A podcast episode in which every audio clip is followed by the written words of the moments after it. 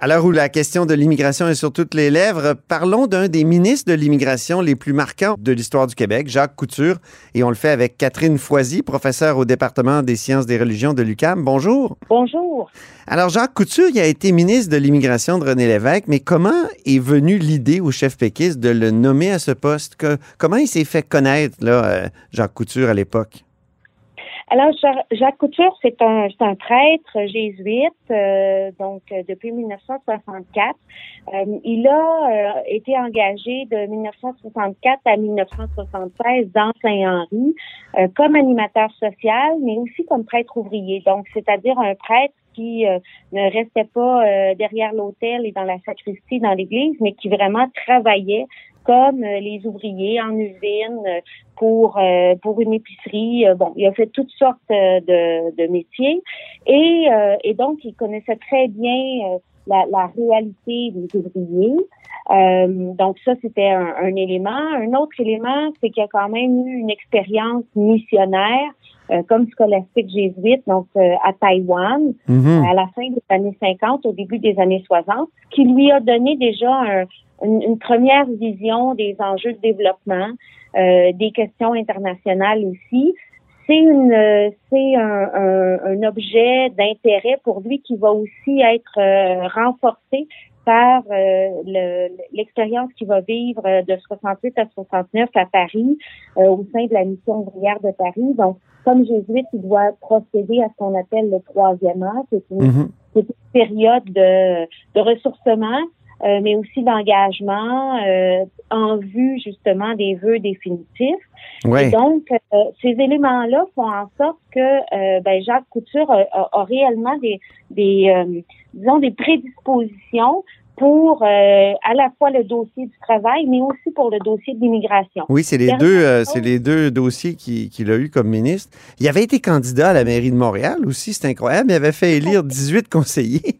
Oui, Contre Jean Drapeau? Oui, et il avait obtenu 40% des suffrages là, euh, comme candidat à la mairie. Donc, c'est là, en fait, aussi qu'il va se faire connaître euh, plus directement là, du chef euh, du PQ à l'époque parce que en fait il, va flirter avec le PQ dès la fondation du PQ là. Ouais. et un de ces une des raisons pour lesquelles bon évidemment il va il va avoir un, un, un préjugé très favorable. Bon, c'est évidemment la posture euh, nationaliste souverainiste, mais aussi euh, le, fait qu'il voyait la possibilité au PQ euh, de faire avancer un programme progressiste sur le plan social. Mm-hmm. Oui, c'est ça. C'était de cette gauche de l'Église où l'action religieuse était intimement liée à l'action sociale. Tout à fait. Euh, c'est une, une période, je dirais particulièrement la période qui va de 1965 à 1900, au milieu des années 80, fin des années 80. Euh, c'est une période où euh, ce, courant-là du christianisme social au Québec est assez fort. Euh, les évêques, même l'épiscopat, a une, une posture euh, euh, plutôt progressiste, va avoir tendance à embrasser donc les questions sociales de manière très forte. Les évêques canadiens vont fonder Développement et paix en 1967. Euh, donc qui est vraiment l'organe de l'Église catholique pour la coopération internationale. Euh, et donc, il y, y, a eu des groupes qui étaient, qui étaient très, très à gauche, qui ont été marqués par par le marxisme, oui. la libération. Euh, je pense au réseau des politisés chrétiens qui a quand même, euh, au plus fort de son existence, a eu jusqu'à 300 euh, adhérents un peu partout à travers le, Québec. le Centre Justice et Foi qui, qui va naître au début des années 80, mais la revue Relation qui, au début des années 70, fait un virage qui est réellement un virage à gauche. oui. La revue La Relation, c'est la fameuse revue des Jésuites, évidemment. Tout à fait. Oui. Et le, plus grand legs, peut-être, de, Jacques Couture comme ministre euh, de l'Immigration, selon vous, c'est lequel? Bien, je dirais qu'il y en a principalement deux. C'est le fait euh, d'avoir réussi à, négocier une entente administrative avec le fédéral, euh, qui est connu là, sous le nom de Colin Couture. Mais oui, c'est vrai, on en parle souvent quand on parle du dossier de l'immigration, l'entente Colin Couture, euh, qui a été déterminante. Hein? Oui, tout à fait. Ça a permis, dans le fond, c'est la première qui a permis au Québec de déterminer euh, à partir de ses propres critères et de ses propres donc, donc de ses propres objectifs euh, de développement économique, de développement socioculturel. C'est quand même une dimension très importante. Euh, la question, on en parle beaucoup le ces jours-ci, de la, de la question du français. Ben oui c'est quand même un, enjeu majeur pour une collectivité qui est sur son territoire provincial, évidemment majoritaire, mais qui demeure minoritaire à la grandeur euh, du Canada. On peut dire territoire national et non provincial. Si vous me permettez de vous corriger, vous savez, le mot province me fatigue. mais enfin, euh, constitutionnellement parlant, c'est encore... Euh, oui, oui. Je, peux vous l'accorder. Parfait. François Legault, récemment, il a soulevé tout un débat en tweetant euh, à l'époque de Pâques, dans la période de Pâques, le catholicisme a aussi engendré chez nous une culture de la solidarité qui nous distingue à l'échelle continentale. Moi, quand j'ai lu ça, je me suis dit, ah ben oui, il y a Jacques Couture, entre autres, il y a, tous ces prêtres et tout ce, tout ce courant à gauche euh, dans, dans, dans, dans, le catholicisme. Euh, vous, avez-vous pensé à ça? Ah oui, moi, quand, quand j'ai euh, quand j'ai pris connaissance de, ce truc-là, effectivement, j'ai, pensé à ça. évidemment, mes travaux présentement portent sur ce, courant-là du christianisme social. puis je dirais même plus largement, là, si on prend euh, le, le, long 20e siècle, ben, euh, la période qui précède la Révolution tranquille, Martin Meunier, Jean-Philippe Warren, d'autres l'ont bien montré, oui. Des courants importants, euh, l'action catholique spécialisée, le voir juger agir, et puis le, personnalisme chrétien, ça a été quand même des, des éléments, des éléments importants qui ont amené des gens à, à des chrétiens, des catholiques engagés, à, dire ben il faut qu'il y ait euh, une prise en charge par l'État euh, de, de toutes sortes de missions qui sont présentement dévolues aux congrégations religieuses féminines en particulier. Euh, mhm. donc, il doit y avoir une, une, manière de, de retravailler les choses. et puis, dans ce sens-là, ben, de créer, disons, de travailler à partir d'une institution qui euh, qui se voudrait plus neutre euh, d'une certaine manière. Euh, donc, donc il y avait vraiment, il y avait du vrai dans, dans ce tweet-là, même s'il a pu fâcher certaines personnes qui ont vu de la catho-laïcité. Oui, oui, oui, absolument. ou des gens qui sont tout simplement euh, mal à l'aise avec cet héritage catholique-là parce que le, le, je pense qu'il reste quand même une partie importante de la population au Québec qui a un, un, regard euh, non seulement très critique, mais euh, ben oui. une des difficultés, des enjeux réellement avec avec le passé catholique, avec l'institution. Euh, à tort ou à raison. Il y a certains aspects, oui, effectivement, qui, qui, qui rendent mal à l'aise. Euh, pour revenir à Jacques Couture, puis son, son bilan au ministère de la Culture, euh, il y a l'entente Colin Couture, mais il y a aussi l'accueil, j'imagine, des, des boat people, notamment, puis des réfugiés d'Haïti.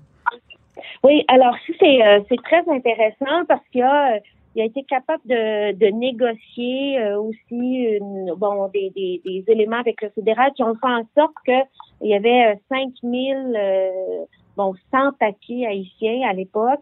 Et durant son, euh, son, son passage au ministère ben, il a il a négocié pour régulariser les dossiers de ces 5000 euh, demandeurs d'asile haïtiens là. Donc quand et c'est certain que, que plus récemment dans l'actualité, quand on a entendu certains discours euh, provenant de, euh, de, de, différents politiciens concernant Chemin Roxham, on disait bon, euh, certainement la question est complexe. puis moi, je suis pas une spécialiste des enjeux d'immigration, mais il reste, je pensais, je préparais moi ma conférence sur Jacques Couture, et je me disais mon Dieu, je, je, je, pense que Jacques Couture aurait euh, ouvertement vilipendé certains de ses, euh, de ses confrères, de ses collègues euh, à l'Assemblée nationale. Donc, ben je, je, voilà. Donc, c'est, j'étais d'autant plus heureuse de, de préparer cette conférence-là, puis de, de me plonger dans, dans ce parcours-là. Et donc, il y a fait ça, et il y a aussi mis sur pied quelque chose qui est assez, qui à l'époque est, est, est inédit. et je ne je ne sais pas à quel point c'est quelque chose fait largement dans plusieurs autres pays. Mhm. Mais donc, il met en place un, un programme de parrainage privé de réfugiés, de demandeurs d'asile. Et donc, il va, ça, ça va permettre justement l'afflux, un afflux important de de de boat people, donc de, de réfugiés du Vietnam, du Cambodge également, donc de toute la région de, de l'Asie du Sud-Est. Et c'est euh, c'est majeur parce que ça permet aux citoyens, aux citoyennes de s'engager dans ce processus Mais oui. À l'autre. Euh, et ça, ça reste, ça demeure jusqu'à aujourd'hui. Ce qu'il faut dire, c'est que Jacques Couture, bon, euh, durant la période où il est ministre, où il est en politique active au Québec, il, euh, il renonce à sa vie euh, religieuse, donc de, de jésuite. Il demeure prêtre quand même, mais il n'est plus jésuite. Euh, il demeure au fait de ce que les jésuites font. Et à la même époque, au moment de la tragédie des, des réfugiés indo-chinois, des Boat People, Oui. il va le, le- la compagnie de Jésus va mettre en place euh, un service euh, jésuite, des services jésuites aux réfugiés un peu partout à travers le monde qui existe jusqu'à aujourd'hui. Donc, il y avait une inspiration jésuite à, à ce programme de parrainage qui existe toujours, hein, je, je tiens à le dire, Tout à fait. et euh, dont le premier ministre Philippe Couillard s'était prévalu, je crois, pour accueillir une famille de Syriens. Oui, oui, oui, fort possiblement.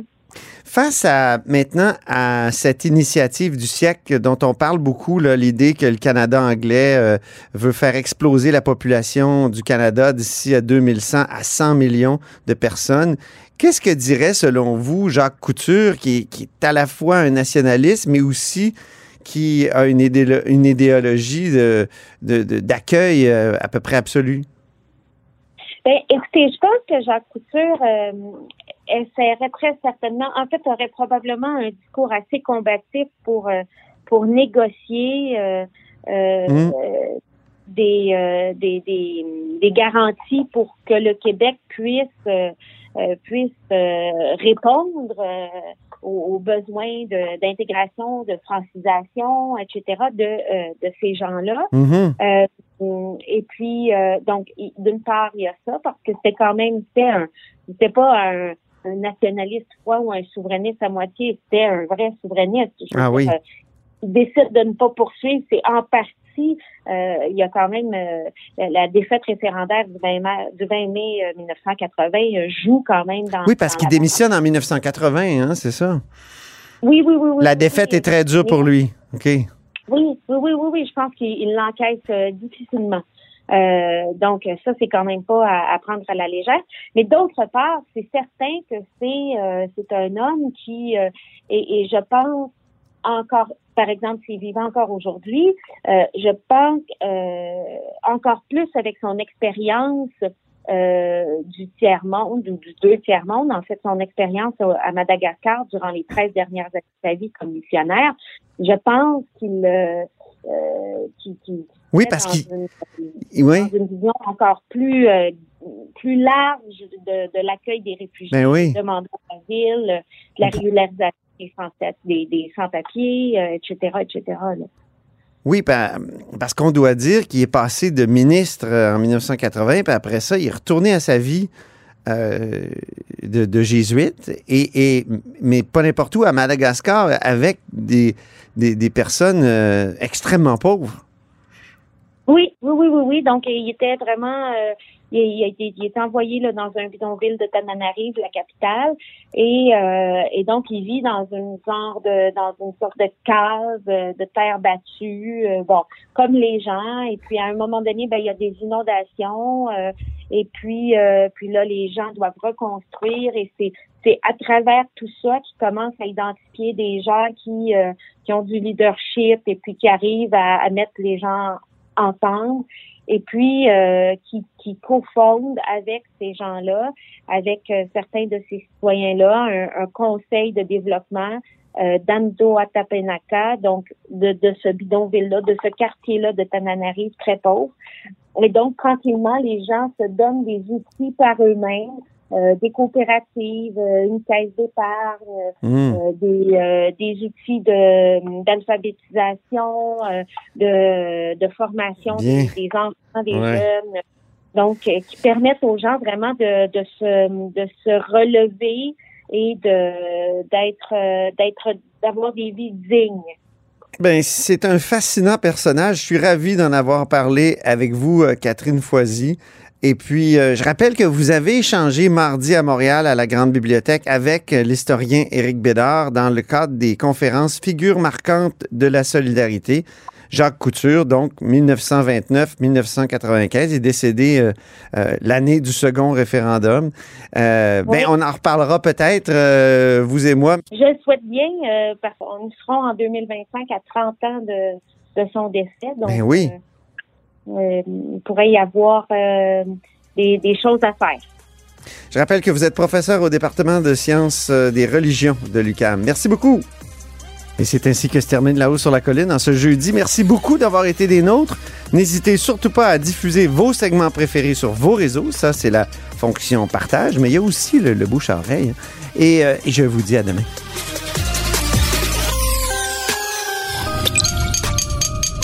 Cube Radio.